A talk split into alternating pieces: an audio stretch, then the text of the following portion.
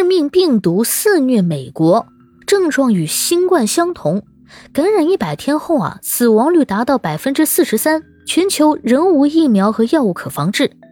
你好，欢迎收听播客节目《热点情报局》，我是主播小苹果，人称相亲界的一朵奇葩，一股清流。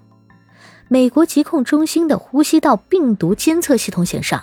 今年春季以来，一种几乎不为人知的致命病毒——人类偏肺病毒 （HMPV） 正肆虐美国各大医院的重症监护病房和儿科医院，而这可能在一定程度上解释了为什么近几个月来很多人出现了症状，但新冠病毒和甲流检测呢却一直呈阴性的原因。有研究显示啊，HMPV 是儿童呼吸道感染的第二大罪魁祸首。人体感染后呢，只会产生微弱或不完全的免疫保护，但迄今为止啊，全球仍没有疫苗和药物可以防治这种呼吸道感染。一直致力于研究 HMPV 疫苗和疗法的匹兹堡大学儿科医生约翰威廉姆斯称呢，人类偏肺病毒啊，是你从未听说过的最重要的病毒。这种病毒呢，通过与感染者的直接或密切接触传播。例如咳嗽啊、握手、打喷嚏，或者接触受感染的物体或表面。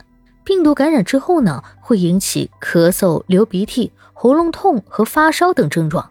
在严重的情况下，患者可能会出现呼吸困难，或者引发支气管炎或肺炎。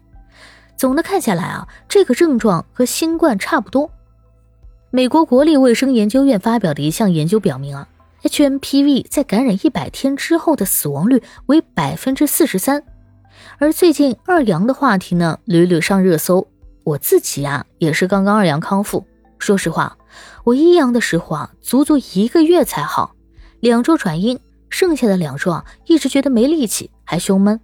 而这次二阳呢，我依然高烧到三十九度，一周左右就转阴了，症状呢明显比一阳的时候轻很多，乏力的时间呢也缩短了。